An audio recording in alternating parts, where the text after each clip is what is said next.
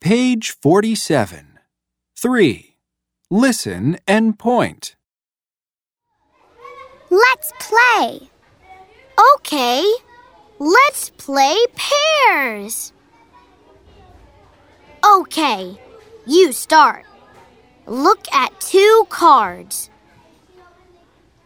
a kite and a couch. It isn't a pair. It's your turn.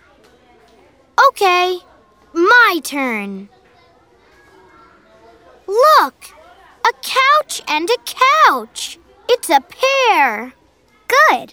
It's my turn again. Yes, it is.